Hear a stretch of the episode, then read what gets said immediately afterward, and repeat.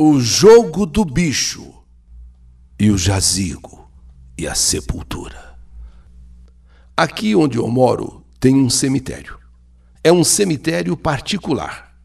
Meu irmão, mais conhecido por Juca, sempre aparecia em casa e me dizia: Ô oh, minha irmã, vamos comprar um túmulo em sociedade aqui no cemitério do seu lado? Eu já respondia para ele: Juca, lá vem você com esse papo de túmulo outra vez, hein? Se eu tivesse dinheiro, Juca, vê lá se eu ia comprar túmulo, jazigo no cemitério. ia comprar uma casa uh, eh, para não pagar mais aluguel. Eu ia pagar uma casa para viver, não um lugar para morrer. Está louco? Aí ele respondia, meio conformado: Tá bom, minha irmã, tá bom, deixa para lá, deixa para lá então. Só que vira e mexe. Esse meu irmão, quando vinha em casa, era, era batata tocava no assunto. E aí, minha irmã, já resolveu? Vamos comprar em sociedade um túmulo ali no cemitério? A gente compra de meia. Eu ficava brava mais uma vez, eu ficava nervosa. Imagina, Juca, eu vou juntar dinheiro para comprar túmulo, já falei mil vezes para você. Eu vou juntar dinheiro é para comprar um terreno, para eu construir uma casa. Não em cemitério, você tá louco? Você vem sempre com essas conversas. Um dia ele apareceu e de novo falou sobre isso. E diante mais uma vez da minha recusa, Juca ficou chateado comigo dessa vez, ficou chateado mesmo. Tudo bem, minha irmã. Não vou mais insistir com você. Vou é comprar o túmulo sozinho. Sei que vai pesar um pouco, mas vou comprar a prazo, numa boa. Agora, se você topasse comprar comigo, a gente podia até comprar à vista. Já compra e liquida. Mas você não quer, então tá tudo bem. Um dia vai ter serventia, olha, pelo menos para quatro pessoas, porque o túmulo que eu vou comprar é para quatro pessoas. E um lugar vai estar reservado para você também, viu, minha irmã querida? E assim ficaremos juntos na eternidade. Cruz, credo, Ave Maria, Juca. Que assunto mais chato, que assunto mais bom. Eu vou querer reserva para mim no, no, no cemitério? Você tá louco? Não quero reserva nenhuma, não. Compra só pra você e tá muito bem e me esquece. Não, mana. Todo mundo um dia vai precisar de um lugar no descanso eterno. Todo mundo vai precisar. Ah, não quero nem ouvir essas bobagens. Não quero nem ouvir isso aí. O que eu quero é uma casa para morar. Então, virei as costas e deixei Juca falando sozinho. Esse meu irmão, um mecânico de mão cheia. Oficina bem montada, com muito trabalho. Dia de semana, ele não tinha tempo para nada, mas aos sábados, especialmente às noites de sábado, aí ele gostava de tomar é umas cervejinhas com os amigos. Muito alegre, extrovertido, nunca quis saber de se casar. Dizia ele que aos 46 anos não queria dar satisfação para ninguém, muito menos para uma mulher que pegasse no pé dele. Um dia ele veio em casa e muito entusiasmado, trazendo uns papéis na mão para me mostrar. Tá aqui, ó. Tá aqui, ó, irmã. Tá aqui, minha mana. Comprei, comprei. Olha, eu comprei sozinho, mas você também tem direito, tá? Eu já meio bruta fui perguntando: comprou o quê? Uma casa? Um apartamento? É isso? Não, minha irmã, comprei o jazigo no, ah, ali no cemitério, eu comprei a prestação, mas já tenho direito, já tenho direito de usar. E você também tem, viu? E você também tem. E ainda sobraram mais duas gavetas, uma minha, outra sua, e sobrar mais duas gavetas. Logo, logo, eu quito esse jazigo, porque você sabe que eu detesto prestação, detesto dívida. Mas você é doido mesmo, hein, Juca? Você é doido mesmo, hein? Fala dessas coisas com alegria. Ah, já comprei, comprei o túmulo. Já tem um lugar para mim, para você. Engraçado, você fala disso com uma alegria, como se isso fosse a coisa mais bonita desse mundo. Eu quero é desfrutar a vida, Juca. Para de falar essas asneiras, essas bobagens, porque olha, você fica falando muito, isso acaba atraindo, viu? É, fica falando demais, uh, de repente isso atrai. E você também devia pensar em aproveitar mais a vida do que ficar pensando na morte. É, minha irmã. Mas pensar na morte também é importante. Ter um lugarzinho no, no, no cemitério também é importante. Porque depois que se morre, a família fica batendo a cabeça, sabe? Sem recurso, sem saber o que fazer, te joga aí numa vala aí qualquer e olha lá. Eu só sei que eu estou realizado. Eu estou muito contente com o túmulo que eu comprei. Então, Parabéns para você, Juca. Então, parabéns e deixa eu pensar na minha casa. Numa sexta-feira, mês de outubro, após fechar a oficina como sempre, foi tomar uma cerveja. Uma cerveja, uns aperitivos, é, uns petiscos, entre eles um torresminho que ele adorava. Bom, meu irmão gostava é, de torresminho, gostava de ovinho de codorna. Nossa, ele tomava aquela cerveja e, e comia aqueles ovinhos de codorna. E também gostava muito de bolinho de bacalhau, e sem falar de uma porção de queijo. Quando foi uma certa hora daquela sexta-feira, tocaram a campainha em minha casa. Eu e meu marido nos assustamos. Uma e meia da madrugada. Isso é hora de alguém tocar na casa de alguém? Uma e meia da madrugada. Meu marido primeiro abriu a janela do quarto e viu que se tratava de uma viatura policial. Nossa, alguma coisa aconteceu. Então, quando ele viu aquelas aquelas luzes lá refletindo lá da, da, da viatura, aquela, luz que fica girando assim, ele correu abrir a porta para saber do que se tratava. Quando então o policial perguntou se éramos familiares de fulano de tal e deu o nome do meu irmão. Sim, é meu cunhado. E a gente chama ele de Juca. É irmão da minha mulher, mas por quê? É que vocês têm que ir lá no hospital agora, porque ele foi levado para lá. Levado para lá, pro hospital? Eu que tinha me levantado também, estava atrás do meu marido, ouvindo aquela conversa do policial com ele, eu já entrei em desespero. Então, meu marido pediu para o policial se ele não podia entrar e explicar direito o que tinha ocorrido. Eu já estava chorando, eu já estava gritando, e o policial então entrou e explicou que no bar onde estava meu irmão tomando uma cerveja apareceram uns caras para assaltar. É, assaltar o bar. E esses caras também resolveram roubar os clientes quando o meu irmão reagiu e foi baleado. Socorrido, estava no hospital e o estado dele, segundo o policial, era grave. Eu e meu marido saímos numa correria desabalada, chegamos ao hospital Nardini. Hospital Nardini. Meu irmão ainda estava vivo, porém inconsciente. Mas foi por pouco tempo, por poucos minutos, poucas horas, vamos dizer assim, e ele veio a falecer. Que tristeza para toda a família. Eu estava inconformada. Meu irmão nunca teve inimizade com ninguém. Gostava de ajudar as pessoas, trabalhador, honesto. E ele que falava tanto daquele jazigo, meu pai. Ele que falava tanto daquele túmulo lá no cemitério. E agora, ele ia estrear o túmulo. Ele que tinha acabado de comprar a prazo, ele que não gostava de dívida.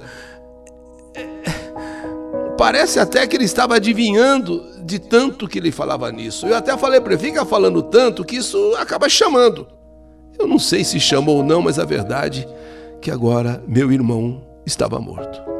Mas havia um problema. Ele comprou a prazo. Ele pagava lá uns X reais por mês e praticamente tinha acabado de comprar e, portanto, ele detestava a dívida. E agora? Eu comecei a ficar com remorso. Que se eu tivesse ajudado ele, o túmulo poderia ter sido pago à vista. Mas e agora? Ele iria ser sepultado, com várias prestações a serem pagas. A família teria de se reunir e se desdobrar para continuar pagando o carnê. Senão, ia acontecer aquilo que ele mais temia: ser exumado e jogado numa vala comum. Que ele falava: Olha, eu estou me precavendo. Já, já pensou? Você morre, a família fica aí, sabe, quebrando a cabeça e sem dinheiro, sem condições e acaba jogando você numa vala qualquer. E agora é, é, é o que ia acontecer. Como esse meu irmão era muito econômico, ainda tentamos ver se levantávamos é, uma quantia para quitar o jazigo mas para tirar o dinheiro do banco só com ordem do juiz. E isso ia demorar um bom tempo. Foi então coisa de Deus. Foi então coisa de Deus. Um outro irmão, o Neno, uma noite sonhou com o Juca. E o Juca estava com a camisa que gostava muito, Sabe, aquela camisa que o Juca mais gostava. Ele sonhou, o Neno sonhou com o Juca, e o Juca vestido com aquela camisa que ele gostava muito. E o Neno, segundo ele, chegou a sentir o perfume que o Juca gostava de usar.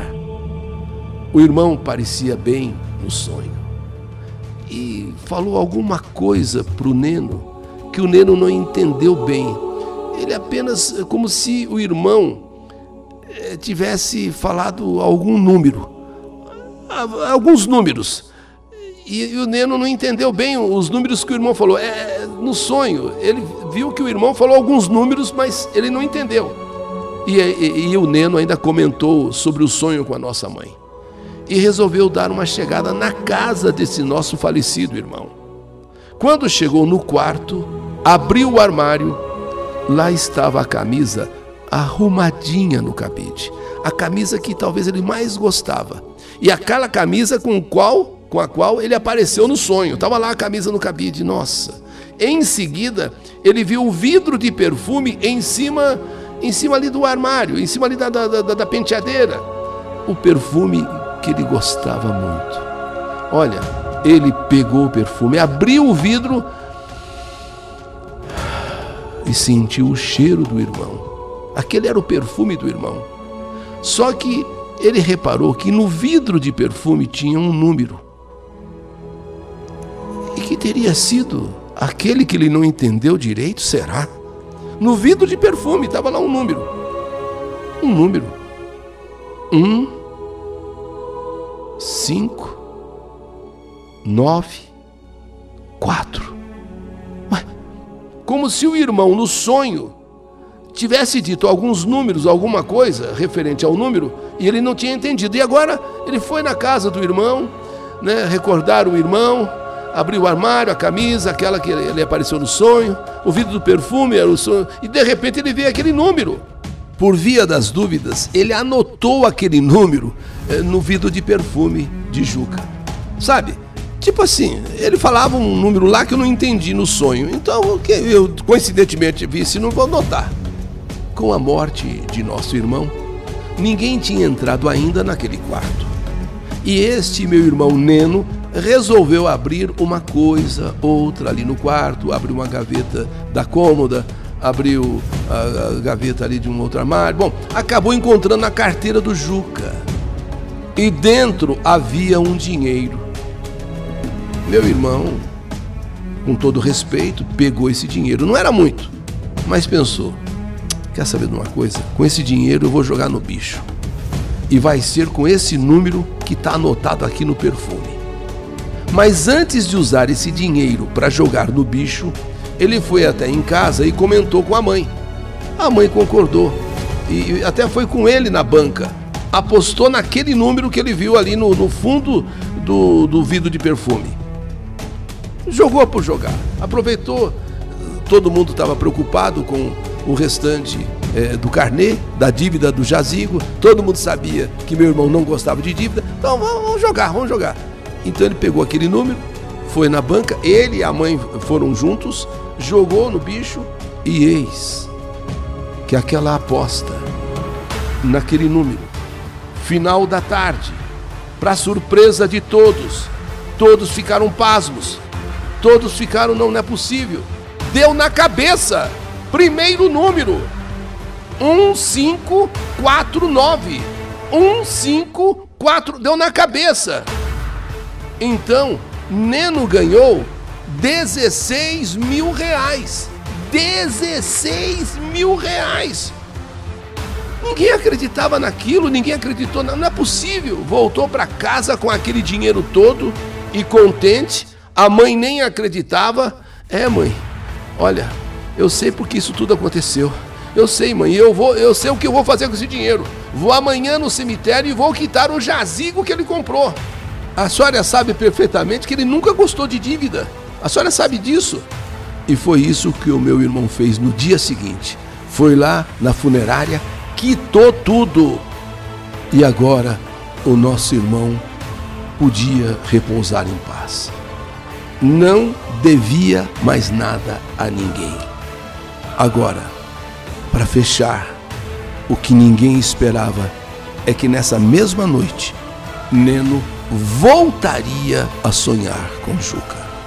A mesma camisa, vestido com a mesma camisa, exalando aquele perfume que o Neno disse que até sentiu mais uma vez ali eh, o perfume dele, e agradecendo ao irmão, que agora sim ele ia repousar em paz.